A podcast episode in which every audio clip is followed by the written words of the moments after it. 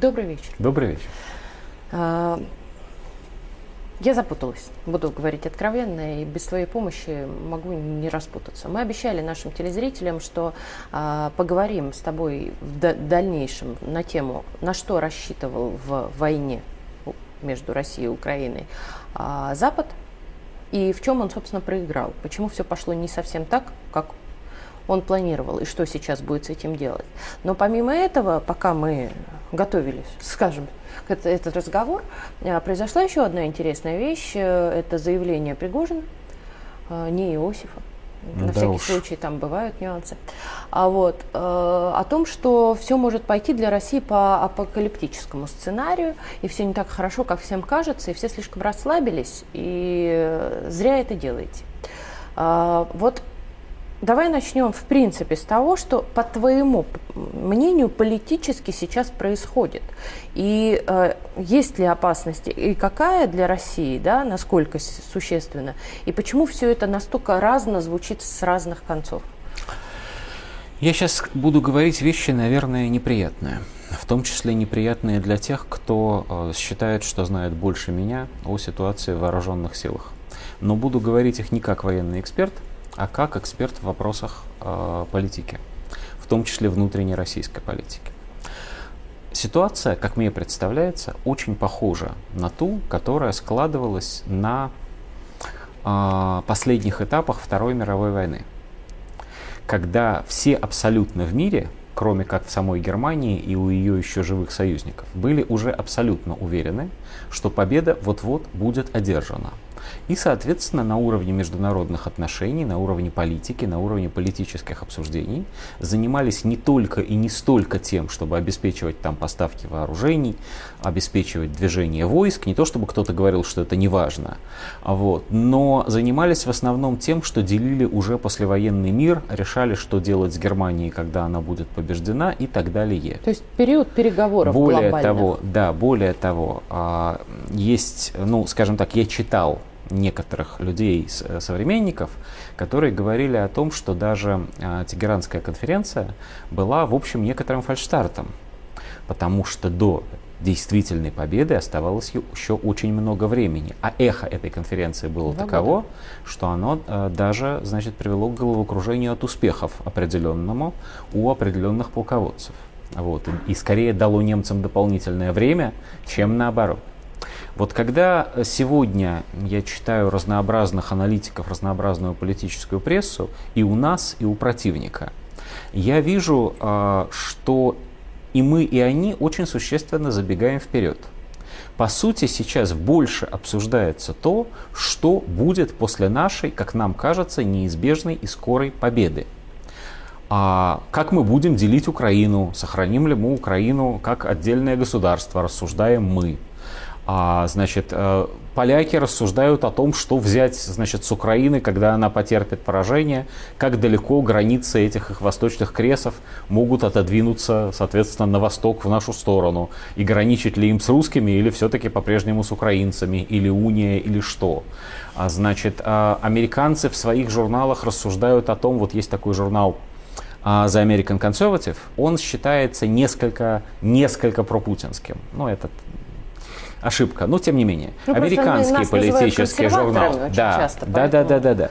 Вот, американский политический журнал. И вот я там читаю статью не далее, как э, в среду 20 какого-то, 26-го, да, а, про то, что а, надо дать России, чего она хочет – причем речь идет даже не о территориях востока Украины, нет, речь идет о том, что нужно согласиться с тем, что Россия становится, возвращается в роль одной из пяти, как пишет автор, великих держав мира, которые становятся мировыми жандармами и, собственно, отвечают за дальнейшее развитие человечества, не больше и не меньше. Потому что Россия выигрывает, ну что с ней делать, надо как-то договариваться.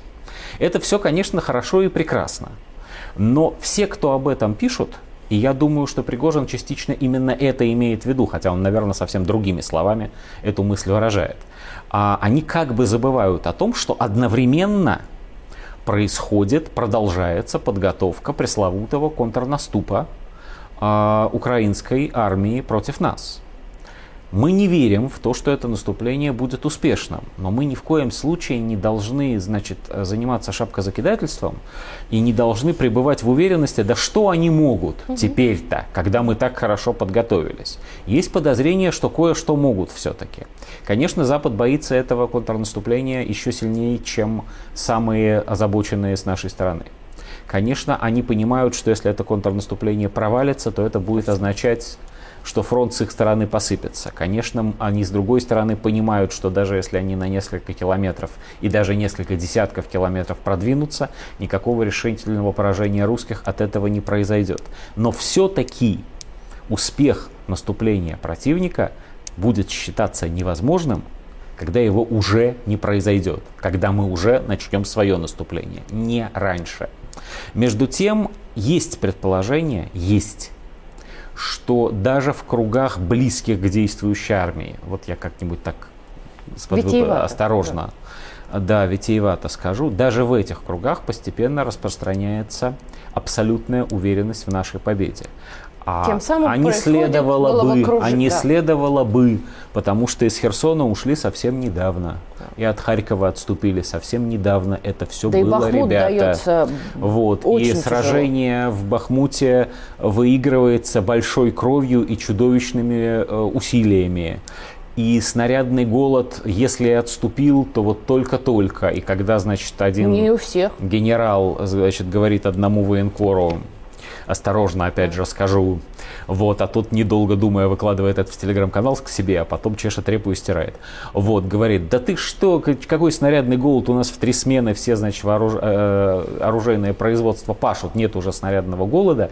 Это некоторое опти- слишком оптимистическое, вот осторожно скажем, Мы забываем рассуждение. О другом, что у нас есть еще добровольцы, у которых снарядные головы. У нас очень много чего есть, да. к сожалению. У нас есть добровольцы, которые не вполне знают, что, чем они должны заниматься, Именно. не вполне осознанно не ими командуют. Никому. Да. У нас огромное количество проблем на передовой. У нас до сих пор части есть, причем хорошие боевые части, да.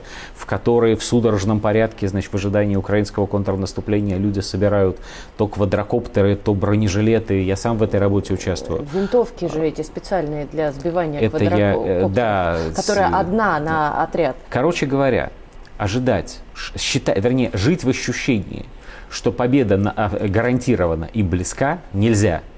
Слушать надо тех, кто говорит, что раз, до победы еще, к сожалению, далеко, Два, да, действительно ситуация, когда из-за неудачной попытки наступать украинский фронт рухнет, а, это возможно, но ждать этого, быть уверенным в этом нельзя. Спасибо, мы в прошлом году уже ждали скорой победы. Угу. Не нужно этого больше. С другой стороны, а, Запад сейчас а, пребывает в некоторой такой контрэйфории, я бы сказал, от того, что вот в начале войны они считали, что российская экономика мгновенно рухнет из-за санкций, а она взяла и не рухнула. Значит, Россия не рухнет никогда, надо договариваться. Россия не рухнет, но считать, что негативные эффекты санкций уже исчерпаны, что по нам больше не могут нанести решительного удара в сфере экономики и финансов, тоже очень глупо и нельзя. Очередной глупый вопрос от меня, важный. Да. А, а многие говорят, что как раз все то, что ты как раз цитируешь в западных СМИ, пишется специально для отвода глаз. Очень может быть. Во всяком случае, часть утечек, безусловно, делается в плане пропаганды и контрпропаганды. И тут еще надо понимать такую вещь, что у них единства а, информационной политики-то нет, даже если говорить об одних отдельно взятых информационных штатах. У них есть демократы и республиканцы, у них раз, есть разные крылья разведсообщества, у них есть информационная политика больших игроков на рынке СМИ, той же Вашингтон-Пост, например, которая хочет там совершенно определенных вещей на Ближнем Востоке Но все-таки твое и так ощущение далее. контрнаступления, меня, вот этого страшного. Которого... У меня ощущение следующее. В истеблишменте стран Запада постепенно начинает превалировать мысль о том, что на Украине они проигрывают и надо отползать. А у меня ощущение, опять же, что в истеблишменте вот этого квазигосударства под названием Украина скапливается очень много страха. И страх мешает им действовать разумно и мешает им перейти в наступление, даже если технически они в какой-то части к этому и готовы. И одновременно у меня ощущение, что на нашей стороне есть очень много шапкозакидателей. И вот этих шапкозакидателей как-то привести бы в чувство, потому что хорошо бы сначала победить, а потом праздновать победу. Вот, а, в обратном, а в обратном порядке лучше не надо. А то как-то так вот, сойдет, Потому потом... что мы, мы так напелись уже этого малой кровью могучим ударом, вот, что Спасибо уже хватит. Большое.